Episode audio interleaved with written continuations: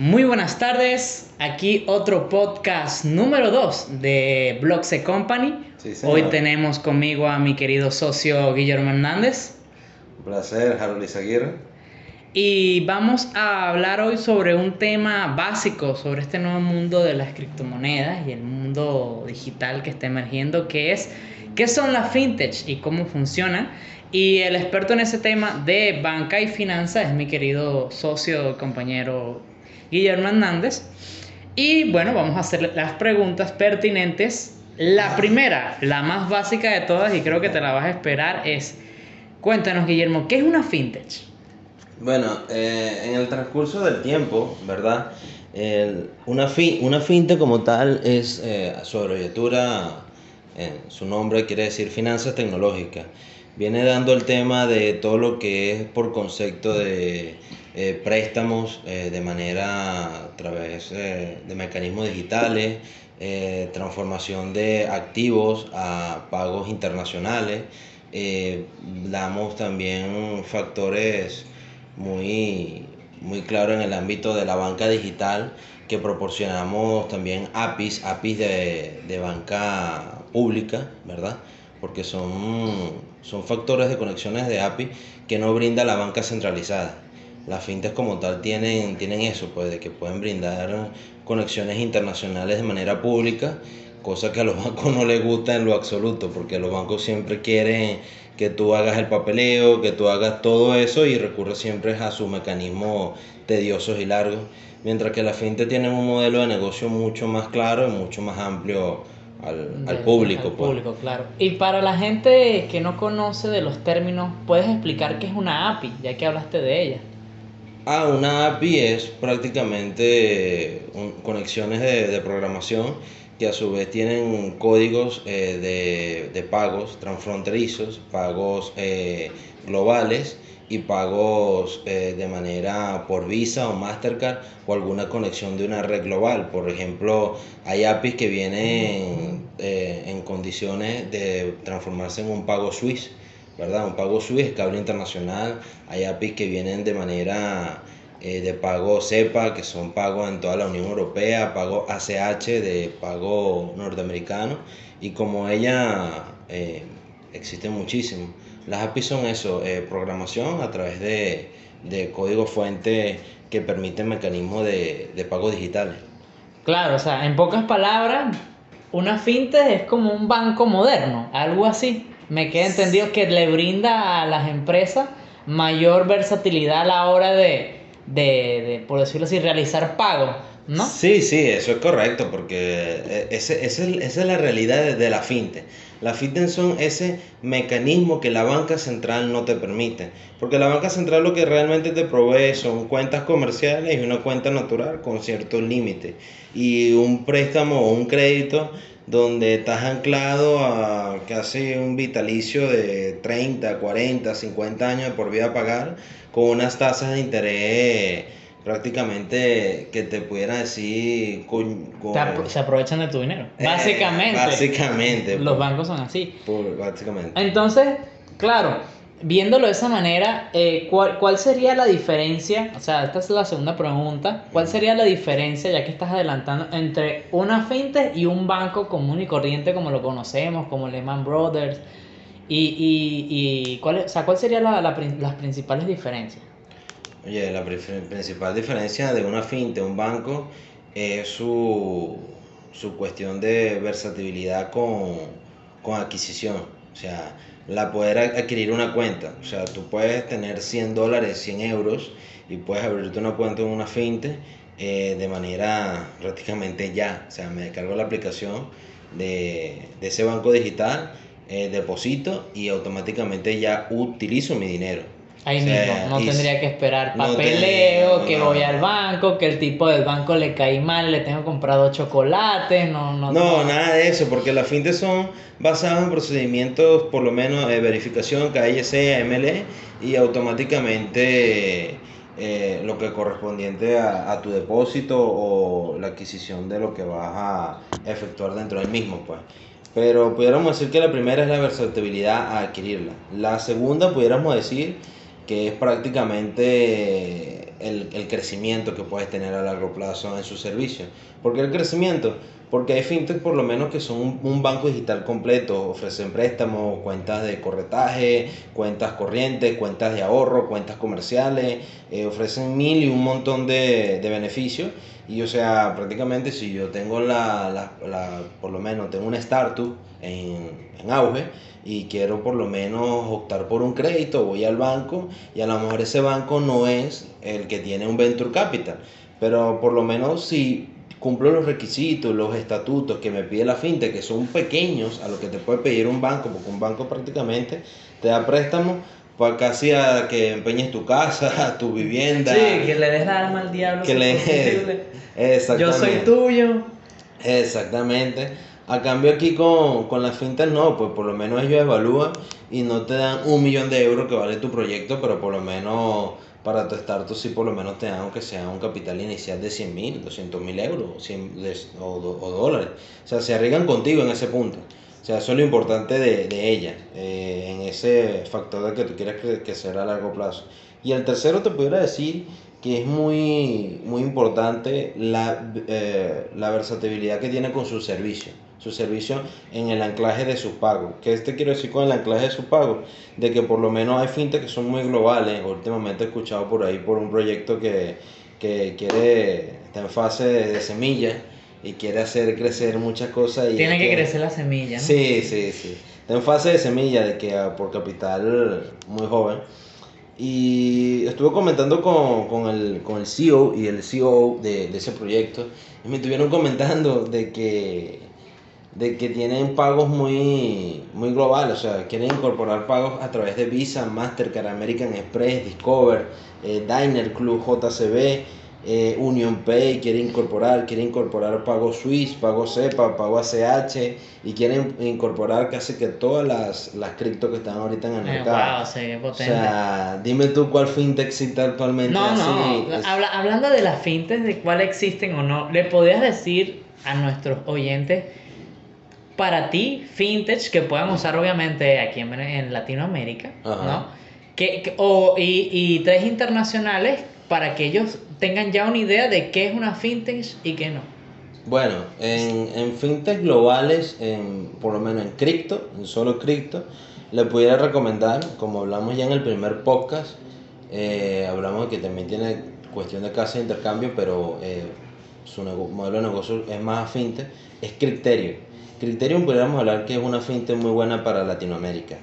Eh, otra muy buena fintech para Latinoamérica pudiéramos hablar de que es norteamericana, que es Ufol. Ufol es una fintech muy completa. Ufol es muy completa. Muy completa, tiene muchos fácil. servicios y fácil, intuitiva de utilizar. Ah, bueno, eh, uno de, también de los servicios que, tu- que estuvimos hablando en la tercera, que no concluimos, de que mm, también por lo menos como ejemplo UFOL, UFOL aparte de todos los servicios que ya mencionamos, el último también es de adquisición también de metales preciosos, cuentas de Puedes corretaje. invertir. Puedes invertir en acciones y bolsas y a partir de un dólar, que es una cuestión sumamente increíble. Entonces, eh, bueno, UFOL sería por lo menos la segunda que te pudiera decir. Y la tercera, pudiéramos hablar de, por ejemplo, eh, ¿cómo te digo? Eh, Big Pay. Big Pay pudiera ser la que, la que realmente en Norteamérica eh, que fuera la, la mejor o la más factible a, a realizar ese tipo de, de transacciones. O sea, BitPay. Big Pay. Y yo, que tengo entendido, bueno, yo tengo también unas aquí. Primero, la, una de, las de las que más me gusta, si, están, si nos están escuchando en Europa, eh, está N26, muy buena, Claro. de verdad. Y. ¿cuál- ¿Cómo se llama la otra, Guillermo? La, la, que, Ah, la, la- fintech la más valorizada que estamos. Bueno, la, la fintech más valorizada en el mundo es Revolut. Revolut. Como lo escucha, la palabra lo dice, aparte que se llama Revolut, es revolucionario. Revolucionario. O sea, porque ha esa es parte- revolucionado mucho el mecanismo de los pagos digitales en Europa. Tiene aproximadamente 10 millones de usuarios, de verdad que sí. Y pudiera decirte que la fintech con más poder en la actualidad, un valor per cápita de 4.700 millones de euros. Y, wow, o sea, La- El próximo startup que quiera alcanzarla tiene que hacer muchísimas cosas. Sin Bueno. embargo, hay un mercado muy, Muy virgen, ¿no? muy virgen y es factible de entrar. pues. Ok, vamos con una pregunta polémica que de verdad necesito que tú me des tu opinión certera. ¿Qué opinas sobre las estafas y las fintech? La gente que las estafan en fintech o que hackean las fintech y terminan siendo estafas. Bueno, mira, te voy a decir algo. La única manera que a ti te estafan a través de una fintech es que sea un modelo de negocio peer-to-peer, business to business. ¿Por qué? Porque los modelos de negocio fintech son tienen lo que lo que odio un poco del- del- de la banca central tiene un mecanismo que es muy bueno que siempre tiene unas verificaciones y unos procesos en, en limitar que exista el, mayor, el, el menor ciclo posible de estafa. ¿Por qué? Porque la, la fintech ah, en la, en la actualidad, ah, para que ocurran estafas y, o sea, y ocurra, por lo menos, qué sé yo, una, un- te quise comprar eh, mil millones de dólares por mil millones de, de euros, una cuestión así. O sea, un par por otro par de monedas.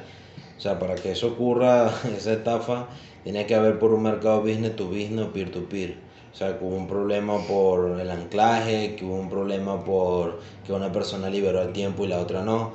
Pero por mecanismo de transacción de fintech no, porque por lo menos hay una fintech europea muy buena que se llama Binderly y cada una te asigna un trust bancario, ¿verdad? O sea... Un toro es una persona de confianza que está contigo y que eh, está pendiente de tus cuentas y te acompaña en el proceso de apertura. De todo, de, De todo, todo, de de todo. todo. Entonces, como podrás ver tú, una persona que te acompaña en todos esos procesos, que te guía en todas esas decisiones, que te acompaña de la A a la Z en todo lo que estás desarrollando, ¿cómo me vas a decir después de que esa persona te estafó? Porque es la que te evita eso. Exacto. Pero, pero, ok, aquí entonces hablando, ¿qué es más seguro entonces? ¿Una fintech o los bancos tradicionales? No, lo más, lo más seguro en la actualidad, eh, si vamos a hablar por categoría, para los millennials lo más seguro es una fintech. Si vamos a hablar por categoría de juventud, los millennials lo más seguro para ellos es una fintech.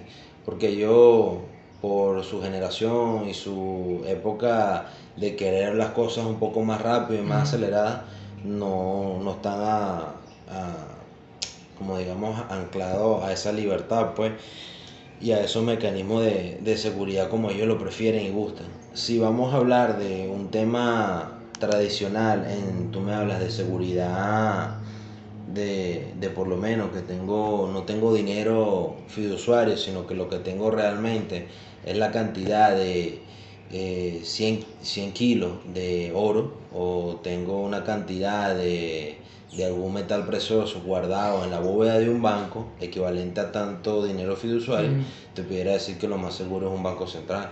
Por lo menos como pasa con JP Morgan, que es el, el banco con las reservas de plata más grandes en el mundo. Claro. Como pasa con, con los bancos, por lo menos suizos, que tienen custodia de, del- de los oros y metales preciosos y títulos de valor más grandes del mundo. O sea, hay mucha, mucha diferencia entre, las, entre ambas partes, pero como digo yo siempre, siempre va a existir para categoría.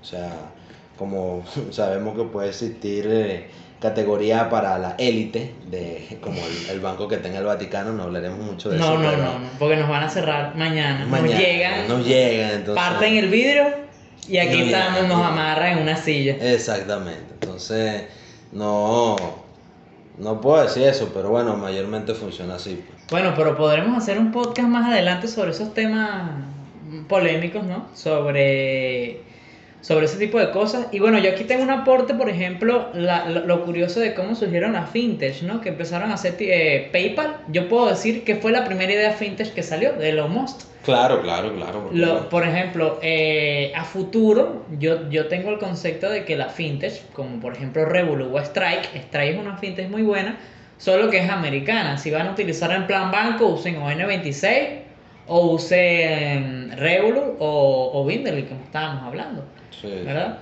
Pero en, en- en términos de, de masa, a largo plazo, ¿tú crees? Por ejemplo, yo creo que, que van a ser los nuevos bancos digitales. ¿Tú crees que eso pase? ¿O los bancos, como está pasando ahorita en el mercado, como se está moviendo, van a acoplar ese nuevo modelo de negocio y va a quedar estándar? Bueno, o sea, yo aquí, buena pregunta. Aquí, resumiéndote un poco eso, ¿verdad? Eh, te pudiera decir de que a largo plazo, a muy largo plazo, va a existir un auge, un auge muy grande, y yo lo veo así, de que realmente las fintech van a ser el modelo de negocio más rentable en finanzas digitales. ¿Por qué te digo esto? Porque la Eso es delicado decirlo, Claro. ¿sabes? Hay muchas opiniones, pero te Claro, pero, pero claro, pero al mismo tiempo te lo digo porque, mm, o sea, si en la caída de la bolsa de valores de, en- de Nueva York del 2008 cae Lehman Brothers, arrastra la burbuja más grande de- del mundo. Es un podcast que tenemos pendiente eh, sobre... sobre eso, eh, pero arrastró a, a toda la burbuja de manera hipotecaria en el área de inmuebles. Y sale en el 2009, se crea Bitcoin como una protesta hacia el modelo económico FIA, ¿verdad? Diciéndole que ya está, bien, tú nunca vas a existir, pero debe existir algo opuesto a ti que sea realmente esa Es la veracidad, fuerza, esa- la la fuerza. que sea esa veracidad para completar eh, una oposición. Porque ¿qué, qué ha pasado siempre con el modelo económico fiduciario? Que lastimosamente eh, siempre está como un comunismo, siempre está como un socialismo, siempre existe la libra, existe el euro, existe el yuan, existe el dólar, o sea, existen muchas monedas fías, pero realmente, o sea, ¿qué hay a, a cambio del FIA? O sea, ¿qué hay después de, de eso? ¿Me entiendes? el oro, ¿no? o sea, lo- lo- oro y El- los bienes, ¿no? Claro, el oro y los bienes, esos son metales preciosos y un título Pero eso tiene de fin. valor. Eso Claro. se va a acabar algún día. Claro, o sea, algún día un título puede literalmente acabarse, porque yo puedo tener un título de deuda de petróleo por mil millones de dólares y si el petróleo se seca, ¿Qué pasa con esos mil millones? de ¿qué dólares? pasa con esos mil millones de dólares? O sea, Te lanzas como pasó en, la, en el 90 y... ¿Qué? Esa era la- una de las primeras, las más fuertes, 98 fue. Sí, por ahí más o menos. Que, que se lanzaban de Wall Street. Sí, eso fue horrible. Entonces, por eso te digo, por algo existe como esa posición y esa posición son las criptomonedas. Las criptomonedas son el mecanismo a la descentralización bancaria como tal de hoy en día. O sea, no existe ese mecanismo de que solo existe una ley central en, el mundo monetario. Hoy sí se puede demostrar que existen dos, tanto la descentralización como la centralización eh, monetaria y bancaria. Pero pudiéramos, pudiéramos, como quien dice, concluir de que sí, sí va a existir un punto donde el auge, el auge va a ser muy grande para los métodos de pagos digitales, para la fintech y para el tema de cripto. Eso sí va a ocurrir, va a pasar, va a llegar un punto donde cuando eso ocurra, no, no sé si aquí entonces lleguemos a estar vivos para, para verlo, y sí. escucharlo. Ojalá y sí. Pa- pero me refiero a cuando se minen todos los bitcoins. Ah, no, no, yo Me creo que no. está- Mis nietos a lo mejor Ajá. en una cápsula que agarren mi cerebro y lo metan en una máquina, me, me, me programen y me lo dicen. Exacto. Que creó Elon Musk. Que creó Elon Musk, porque, porque ese tipo va A a, a- a re- no sé, va, va a conquistar Marte, va a crear chips, va... Sí, muchísimas Un día de esto voy a parar y me voy a tener chicha creada por robots de Elon Musk. Imagínate. Entonces, O sea, ¿tú tomarías chicha de Elon Musk? No, no. No, no, no, ¿por qué no, No. tomarías chicha de Musk? No, bueno, pues eso no es el punto. ¿vale? Lo que te quiero decir es que, que lastimosamente eso va a pasar, o sea, que va a venir un auge, como pasó con Bitcoin, que se creó, va a pasar también ese auge con, con- contra, de la fintech contra los bancos. Porque esa es la lucha de la fintech, demostrarle al sistema bancario que es, es mucho más flexible, es mucho más... eh, lastimosamente versátil, es más creativo, es más intuitivo, es más ac- aceptable en cualquier modelo de negocio de una start- startup emergente. Porque por lo menos es, yo soy una persona que en la actualidad digo de que he visto startups que no tienen 5 mil dólares para aperturar una cuenta en un banco, mientras que vas a una finta y son 150 Dólares. a aperturar. Y te dan opciones de tarjeta y todo ese problema. ¿verdad? Entonces, O sea, hasta- para la gente que tenga eh, una startup de emergente, vuelvo y digo en, en los comentarios de este podcast van a aparecer varias fintech que le vamos a estar recomendando para que lo hagan. Bueno, la cuarta y antepenúltima pregunta, súper fácil. ¿Cómo puedes utilizar la fintech a tu favor? O sea, para que sea seguro, para que puedas tener tus cuentas allí, para que las muevas, motivar a la gente que lo use, que no te estafen. Ya, se vuelvo a repetir la pregunta. ¿Cómo puedes utilizar la fintech a tu favor? Es decir, Ah, o que- sea, que- a tu favor. a tu favor. Bueno, o sea, podríamos decir de muchas maneras, porque por lo menos hay fintes que, como estamos hablando ahorita las startups, que tienen eh, una empresa emergente y quieren realmente tener una cuenta comercial que tenga la, la calidad de ser una cuenta multipagos, ¿verdad? Eh, un banco te da un tipo de cuenta comercial de que tú me das tu número de cuenta personal o un número de cuenta nómina y yo ya te pagué allí. Mientras que las fintes no, las fintes te dan un mecanismo de pago eh, más, más amplio, como el que te estoy diciendo de multipago, ¿verdad? Que puedes pagar no tan solo tu nómina, puedes pagar a tus proveedores, puedes pagar aparte de nómina y proveedores, puedes pagar a adquisiciones de productos más innovadores, puedes pagar transacciones a conexiones interbancarias mucho más grandes, o sea, existe mucha facilidad de, de crecer en ese, ese entorno. Y, y para el usuario común creo que es una buena opción para tener cuentas en el extranjero sin tanto problema, por ejemplo. Claro, obviamente, porque si nos vamos a un banco central, yo me voy a Estados Unidos ahorita, a Bank of America, o me voy a Europa, en España, al Caixa, o me voy a Asia, eh, Hong Kong, me voy al HCBS, automáticamente lo mínimo que me van a pedir son cuatro referencias, dos, dos bancarias, una comercial y una título personal de una persona que haya sido influyente en un mercado con una trayectoria bancaria. Me van a pedir eh, pasaporte, un- una, una carta de, de- de vida, ¿verdad? Como si fuera partida de nacimiento. Me van a pedir muchísimos factores de que a lo mejor de los requisitos solo compro uno, el pasaporte. Exacto. Y si, y si no está vencido. Y si no está y vencido. lo puedes renovar. y lo puede renovar exactamente. Entonces, son, son muchas inquietudes de que no, no se, no se ve, o sea, Harold, no se ve, no se ve viabilidad en el tiempo, de, de verdad, de que los mecanismos y los procesos que da la banca central sean rentables. No se ve porque mientras sigue existiendo modelos de negocio como el que son las fintech, ¿verdad? Las finanzas tecnológicas, porque no tan solo las fintech se basan en un banco digital, se basan también en muchísimos más factores, hasta cuestión de crowdfunding, recaudaciones de fondos. O sea, Eso también se le considera Fintech, fintech. obviamente, obviamente, porque las fintech son crowdfunding, crowdlending, eh, mercados business to business. O sea, una fintech puede ser prácticamente hasta un modelo de negocio como si fuera un e-commerce, pero funciona como un business to business y tú ni cuenta te das. Exacto. Y como pasó con McDonald's, McDonald's creía que su modelo de negocio era de comida y al final su modelo de las negocio inmoli- las inmobiliarias. Entonces, Hay una película muy buena sobre eso. ¿Cómo es que se llama, Guillermo? eh, oye, de verdad que no me acuerdo, pero... No era Hambre de Poder. Hambre de Poder, En Netflix en está. Netflix. Véanla. muy buena también. Y bueno, para finalizar, una, una cosa que ya tenemos rato hablando, creo que ya ha quedado claro, pero quiero saber tu opinión certera, sin, sin tanto eh, este, en filosofía ni, ni, ni poetismo en- en- en tu opinión. Ajá. ¿Cómo ves el futuro de las fintech y cómo ves lo- la tecnología de los bancos? ¿Cómo se van a adaptar los bancos a esa nueva competencia y el futuro de la misma? O sea, eso es claro. o sea, el, el futuro de, lo, del- de la tecnología, de la fintech, o sea, es literalmente y será el mecanismo más revolucionario que ha podido existir en el planeta. ¿Por qué? Porque no se va a ver, no se va a ver, eh, hasta el momento no se ha visto que algún banco tan poderoso como el Barclays, como Citibank, como podríamos decir el JP Morgan, que se adapte a pagos digitales, o sea, de manera, digámoslo así, millennials.